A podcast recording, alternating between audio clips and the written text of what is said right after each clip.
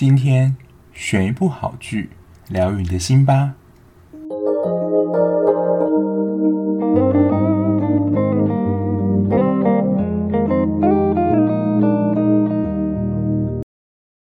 欢迎收听今天的节目。先跟大家说一下，就是上一集我自己听完之后，发觉回音还是有一点大，所以呢，我今天又转移阵地到另外房间试着录录看。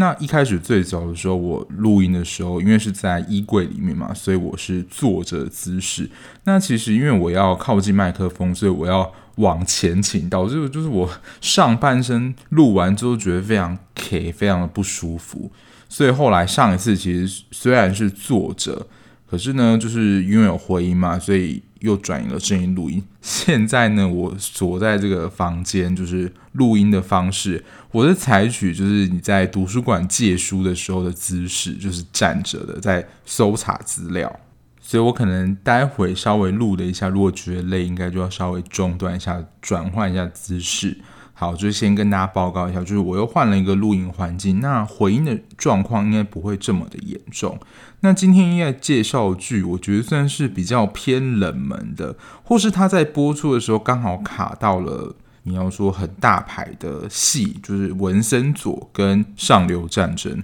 所以当时我先看了一集之后就先放着。那它其实是改编作品，改编自英国就是 BBC 的一部英剧。它的原著只有六集，那可想而知，韩剧就把它改的稍微比较长一点。韩剧总共有十六集。我之前在介绍《夫妻的世界》的时候，好像没有提到，《夫妻的世界》也是 BBC 的英剧改编的，是由福斯特医生这一部英剧改编。那我有稍微的浏览过片段，它其实有蛮多经典的桥段是完全的复制，就是它原本的剧情这样。但是这一部。我并没有再回去看英剧的剧情，我就直接看了韩剧了。就是要今天介绍这一部叫做《Undercover》，对，它的片名就是英文，就是 Undercover。Undercover 在英文里面意思就有点像是执行秘密任务这样。那它我觉得也翻得蛮直白，就有点像是特务这样的身份，你就不能够被发现说你正在执行秘密的工作。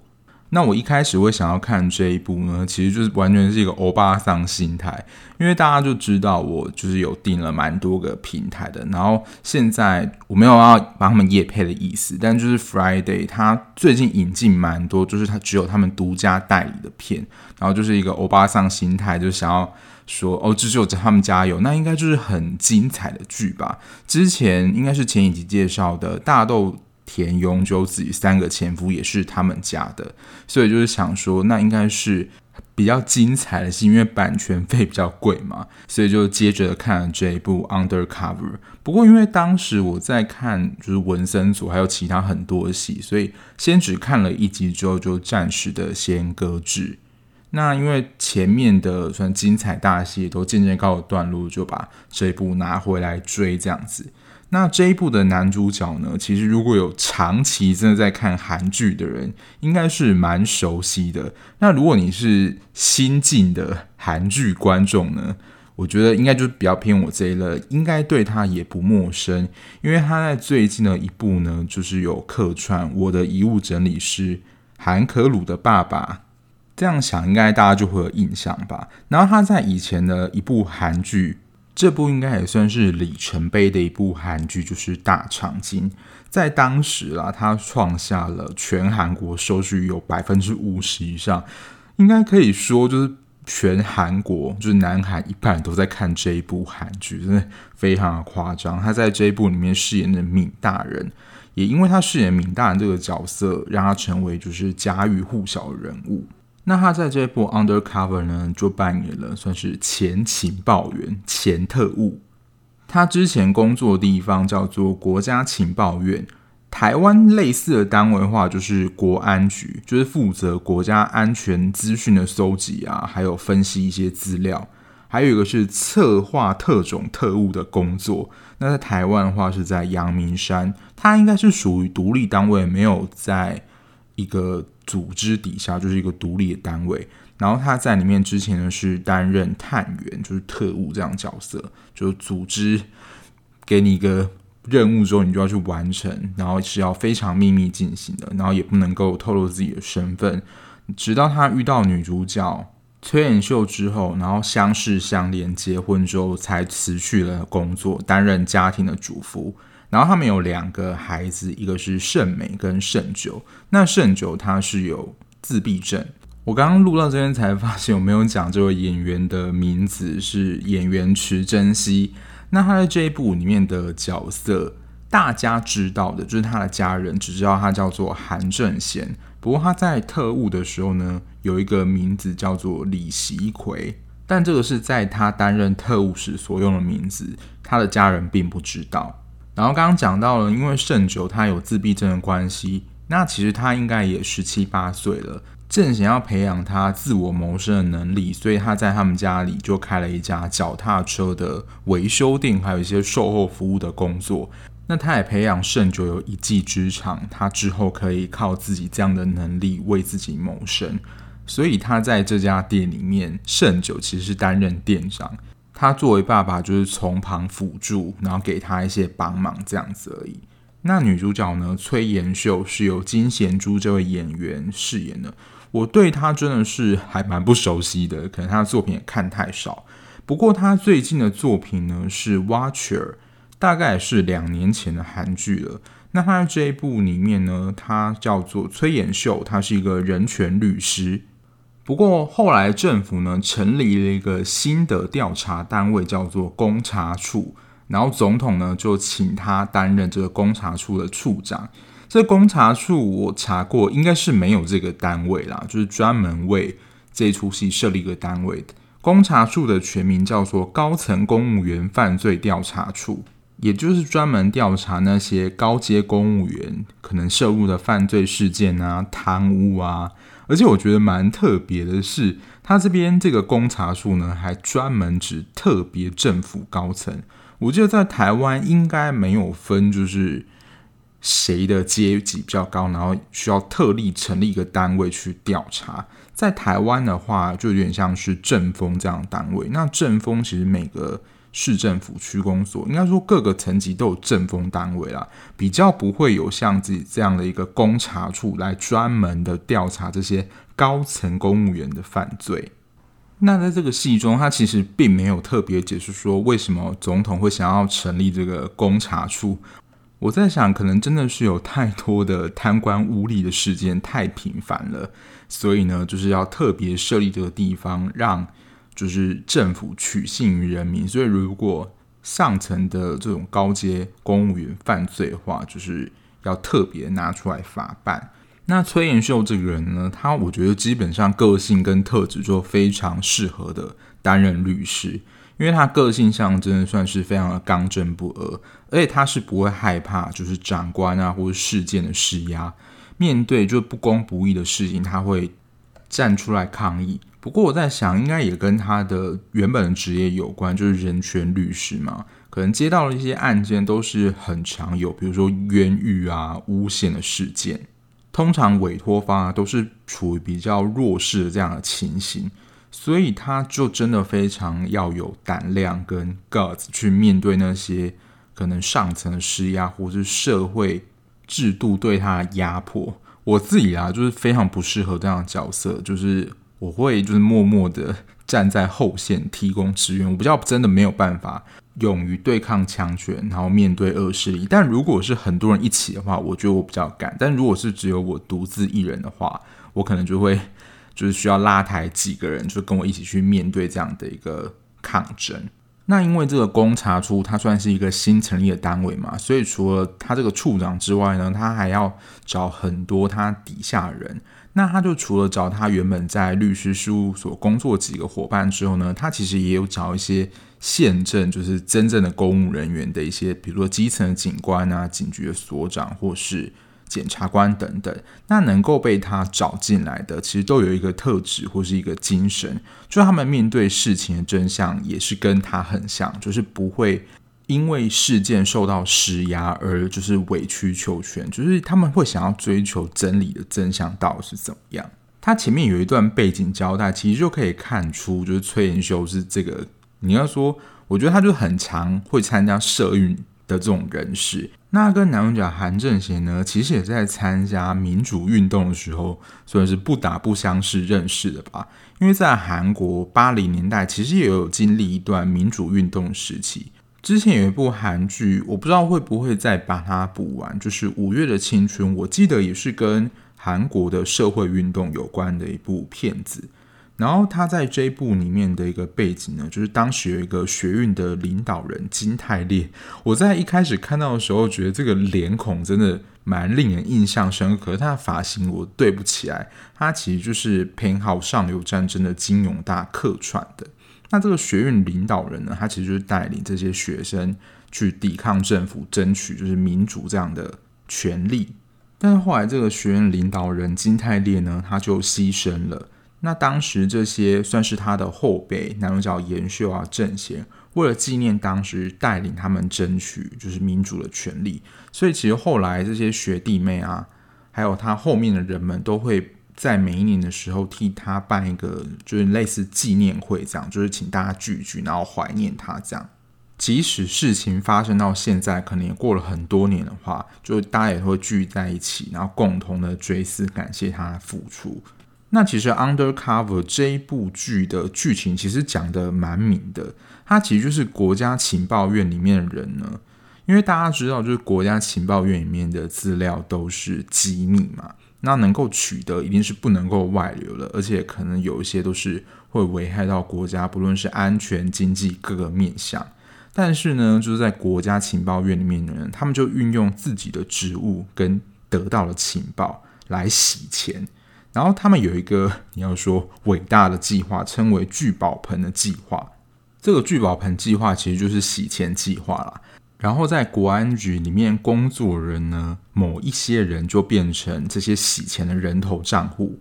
那正贤就是李希奎，他们那一组的也是在这个人头账户名单里面。不过正贤这个时候已经退出了国情院这个组织了。那这个聚宝盆计划一听到就是一个违法事件嘛，所以他们有这样的你要说邪念，就会成为公查处调查的对象。然后总统呢，在近期想要推动一个特别费用透明化法案，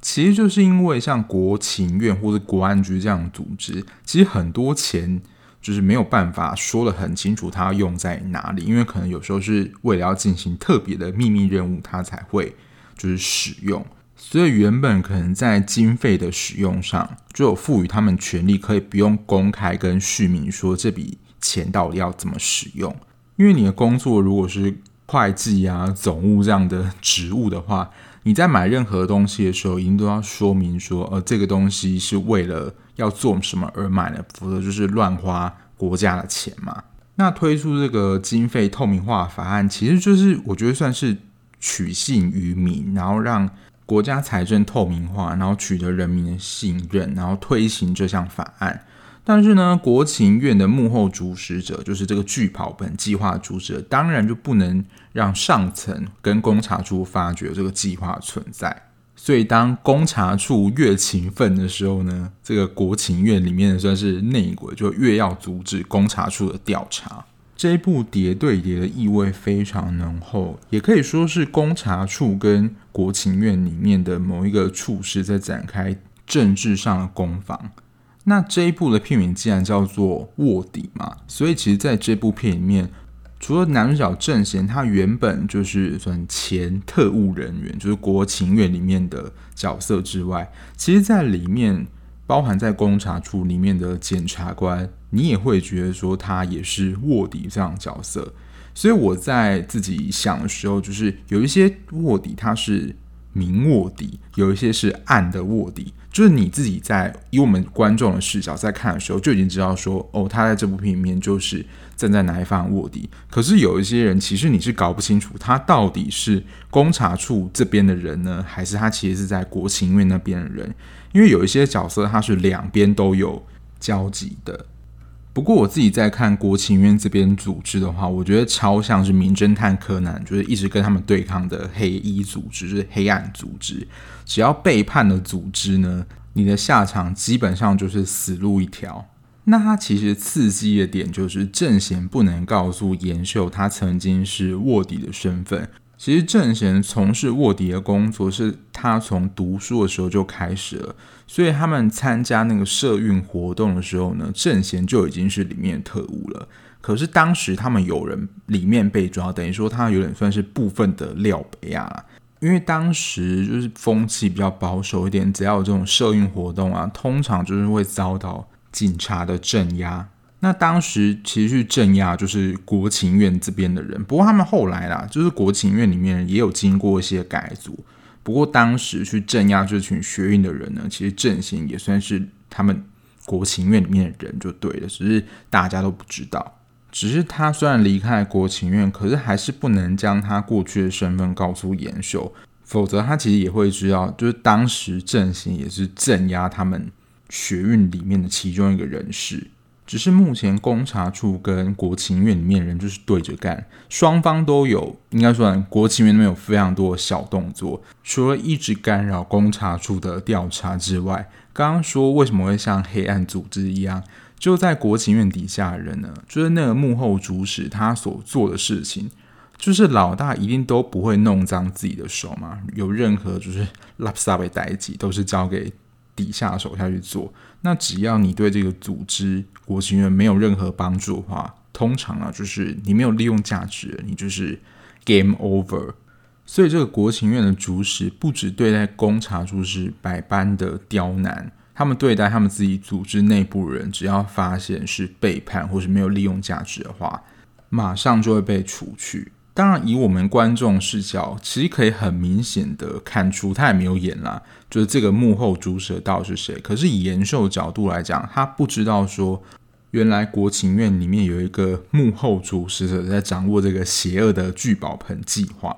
而且国情院其实在国家地位上算是一个蛮有权力的单位啦，所以呢，他其实也安插了一个。算是你要说另类的卧底到公察处里面，其实就是在这一部里面一个另外一个蛮重要的角色，就是都英杰。那因为都英杰这个角色，也让正贤他没有办法将这件事情整个摊开来讲，因为都英杰跟正贤呢，他们过去是在同一个组织里面工作的，但这个都英杰现在是隶属于反派那边，也就是他是国情院的人。那他为什么会那么服从？国情院就是这个 boss 的指使呢，也是因为他的妻小都在国外，他需要赚钱去养活他的妻小。我看到这边的时候就觉得完全就是养鼠为患，因为都英杰被安插的位置就是类似保安组这样的角色，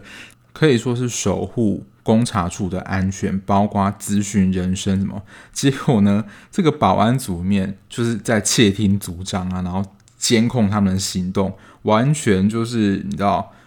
消息完全是在都英杰的掌握之中。然后他当然也会把这样的消息回报给国情院那个幕后主使者。那一开始真的很夸张啊，在处长的办公室里面装监视器，还有监听设备，监控处长的一举一动。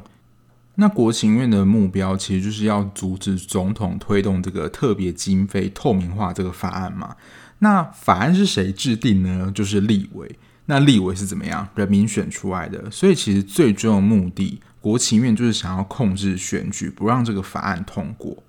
那听到这边的时候，可能就想说，一个国情院的组长，就是这个幕后主使者，他有这么大的权力吗？所以其实就是一个常见的套路，就是非常多人勾结在一起，只是这些勾结在一起。他们在台面下呢，都是非常就是有头有脸、有权势的人物。以他的发展态势，有点像是官商勾结跟官官相护这样的发展。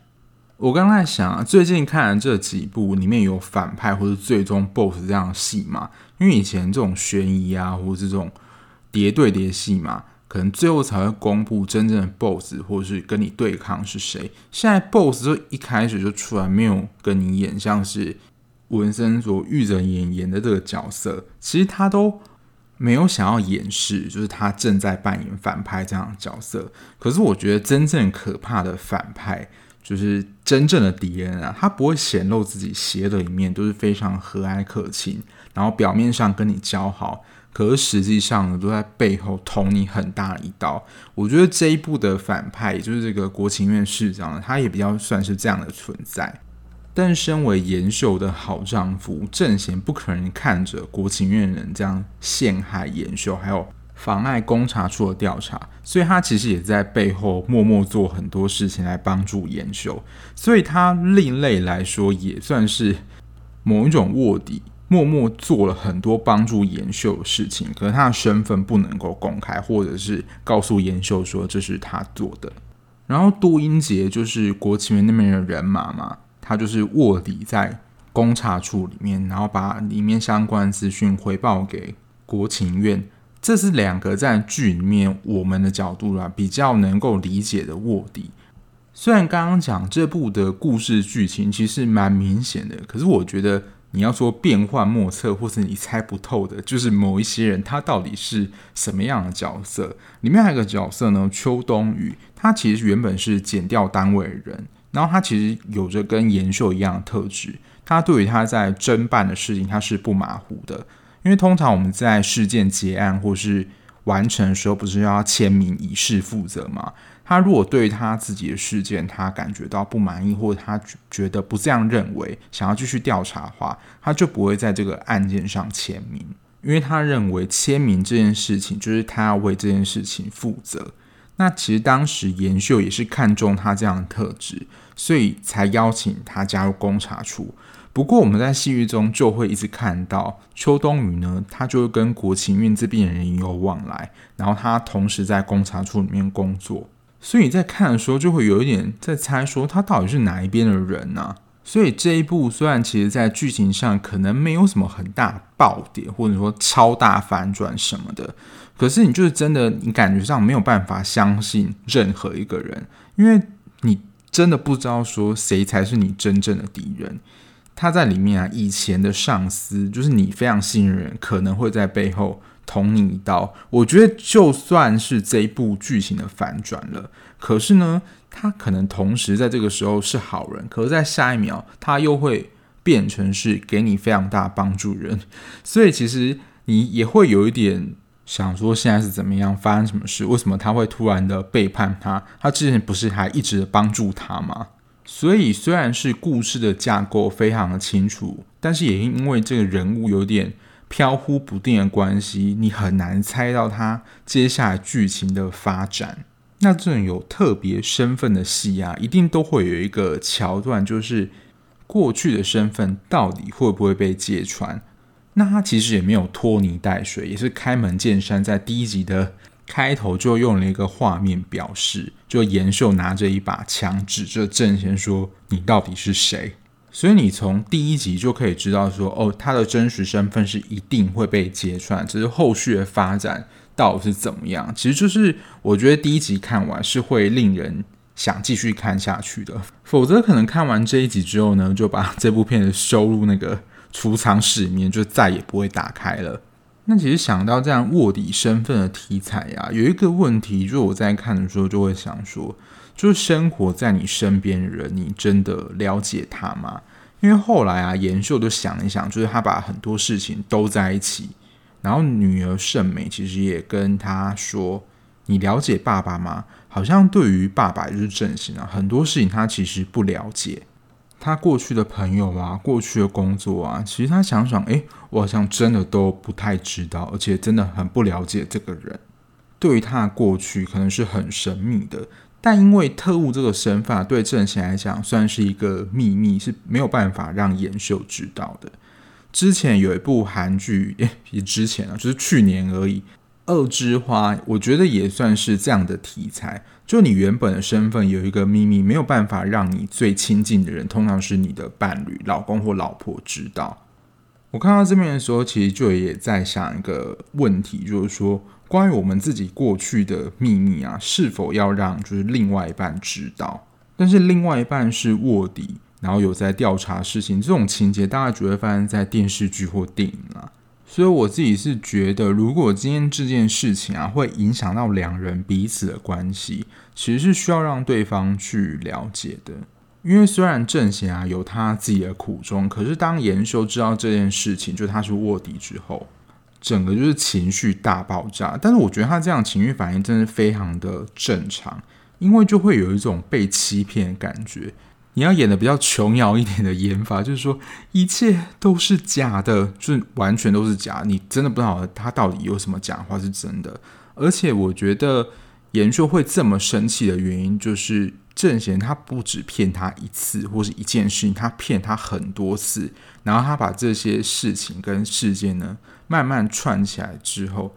他才发现原来他骗了他这么多事情，而且骗了这么久，所以可想而知，他当然是没有办法在一时之间相信韩正贤这个人，甚至会觉得他会不会是因为任务的关系刻意的接近他，对他并没有真的感情。因为骗了这么多日期，你真的会觉得骗到觉得怀疑人生。可是我蛮喜欢他后面剧面的安排，因为后来这件事情曝光之后，严秀也是有找身边的一些人询问一下意见，还有他的长官询问说他该怎么做。然后他的长官就提出了说，正贤他为了你舍弃了多少东西，还有他面临的危险，这些你有想到吗？因为严秀后来就比较冷静之后，他前面真。真的，你可以说气炸了。他连他们家正贤帮可鲁做那个脚踏车的招牌店的那个招牌都被他砸烂了。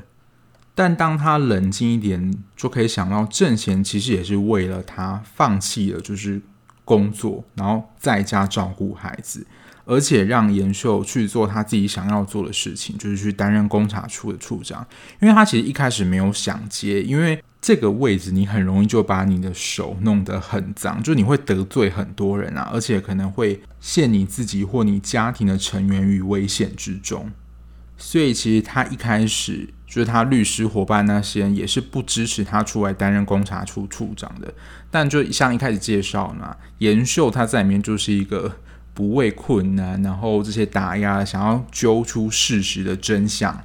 不过我觉得严秀在里面的情绪其实是蛮合理的，因为其实人在生气的时候啊，视野就会比较窄。这个视野其实就是比较专注在自己生气的事情上，他没有办法想到其他人啊，很难从别人的观点切入。而且我觉得这部剧在最后也没有想要放过，就是严秀跟我们这些听众，因为其实如果你身为严秀这个角色的话，其实会面临一个角色的冲突跟挣扎。虽然公察处处长他算是代表一个正义的化身，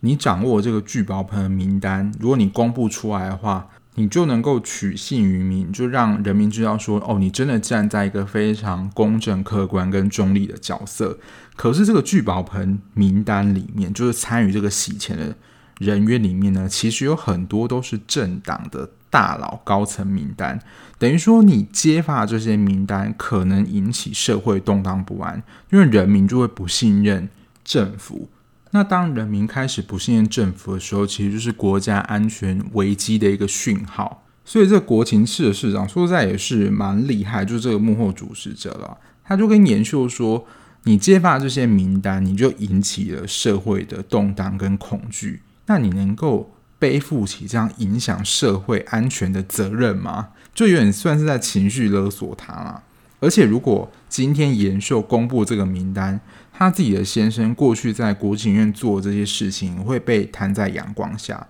而且过去可能里面的一些行为也是犯法的。她愿不愿意去承担这个可能会使得她老公去坐牢这个责任？等于说，其实也是小我跟大我之间的挣扎。她其实可以为了她跟她老公的利益或是安全，就可以跟市长妥协，然后苟且安分的过日子。可是呢，延秀本身就一直在提到，她是一个追求公义跟真理这样的角色，她没有办法屈服于这样不公不义的事情，所以其实也是陷入一个两难啊。她要在家庭跟正义公理之间做出一个抉择。所以这个 undercover 的剧本，你可能大家都已经知道，说故事可能会怎么演，或它最后的结果会是怎么样。可是它中间的一些变化，你都会觉得存在一个很不确定的变数，有可能会改变这整件事情的发展。或是需要做出一个很两难的抉择，我觉得为这部戏里面增添了蛮多的精彩程度。因为我本来以为台面上就这些人物，然后他故事的剧本就是公查处跟国情院之间的对决，可是他的剧情出在是相当的紧凑，也不会感觉到蛮无聊的。网络上给他的评语啊，就说是虎头虎尾，就他是没有烂尾，然后开头也算蛮精彩的。不过这部剧，我想另外大推的一个点，虽然它是一个看似悬疑啊，然后紧张戏嘛，可是它的 OST 就是剧中的配乐都超级好听的，它都是比较偏抒情跟暖心的音乐，尤其是它最常出现的一个主题曲，中文的翻译啦，应该叫做在崎岖的路上，真的是神好听诶，就是你会真的会听了会想哭的那种感觉。我把歌曲的名称会放在 show n o 的地方，其他首也蛮出色的，只是这一首虽然播放最多次的，它就是在比较悲伤的时候，你会真的会感觉到一股平静。然后它的剧情上啊，就是虽然没有很多诡谲悬疑的戏码，但其实你没有办法猜到剧情的走向，最后的结果到底会变怎么样。我不知道大家能不能够理解我说的这种。意思就是它的剧情的主线是非常明显的，可是剧情的走向跟最后结果到底是怎么样，其实很难猜到。我可以先偷偷说一下，如果没有看过人，他在第十六集的时候还有意想不到的一个小反转，所以我真的也是看到最后一集，然后等这个反转过了之后，才完全的就是知道说剧情最后结果到底是怎么样。而且我不知道这部剧是不是也有吃到就是西方剧的口水，它最后都会留下一个很惊悚的结尾，想要让你继续看下去的欲望。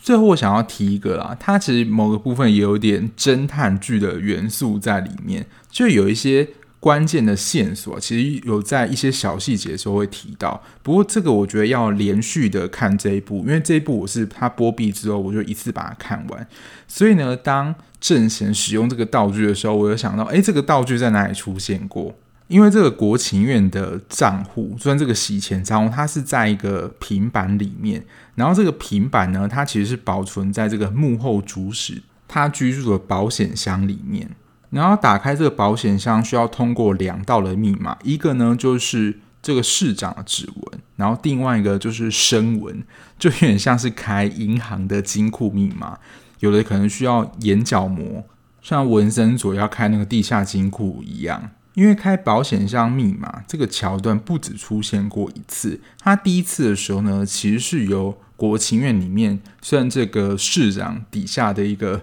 手下呢，保管这个指纹，它这个指纹其实就是一个小小的纸片而已，但其实也就是复制的啊。它要打开这个金库的时候呢，就要放在食指上，然后去触碰它，其实就可以感测说，就是这个是市长的指纹，这样，然后才能够成功的开启第一道锁。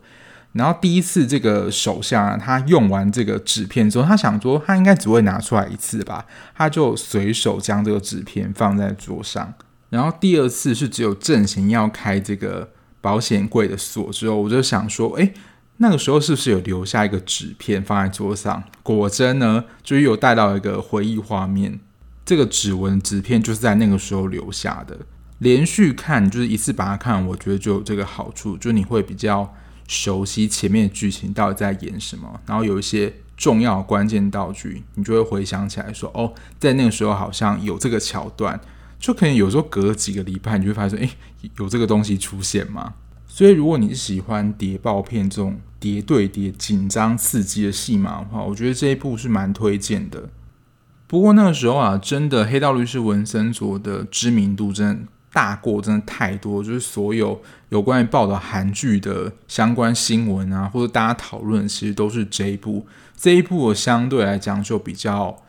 讨论度没有这么高，甚至大家也不知道有这一部。不过看完之后，我觉得是蛮值得的，尤其是它 OST，真的，我觉得也可以列入我今年的候选名单，就是最好听的 OST 之一。讲到 OST 呢，就是这部分我应该会在下一集的时候跟大家分享。我已经想好我下一部剧要讲什么，因为我只其实只剩下一集就看完，是日剧，先跟大家预告一下，就会讲一下说，就是我看剧的算是哭点吧。就我下一集的时候会讲，我觉得 OST 其实占了一个非常重要的成分，所以听到好听 OST 的话，其实会让我对这部戏或这部剧就是加分非常多，或是令我印象非常深刻。那以上就是我看完这部 Undercover 的一些心得，就跟大家分享啦。那就感谢大家收听啦。那最后还是不免俗的麻烦跟拜托大家，如果你还喜欢这样聊剧的 Podcast 节目的话，不论你是使用 Apple Podcast 或是 Mixer Bus 各大平台，就如果有订阅按钮的话，麻烦帮我订阅这个节目，也可以在我上片的时候呢，第一时间收到我的节目通知哦，就不会错过任何一集节目了。那如果想要掌握我及时追剧的讯息的话，我蛮常，几乎每天啦，会在 Instagram po 我就是现在正看的剧是什么。那如果有兴趣的话，就欢迎追踪喽。那我们下一节目再见啦，拜拜。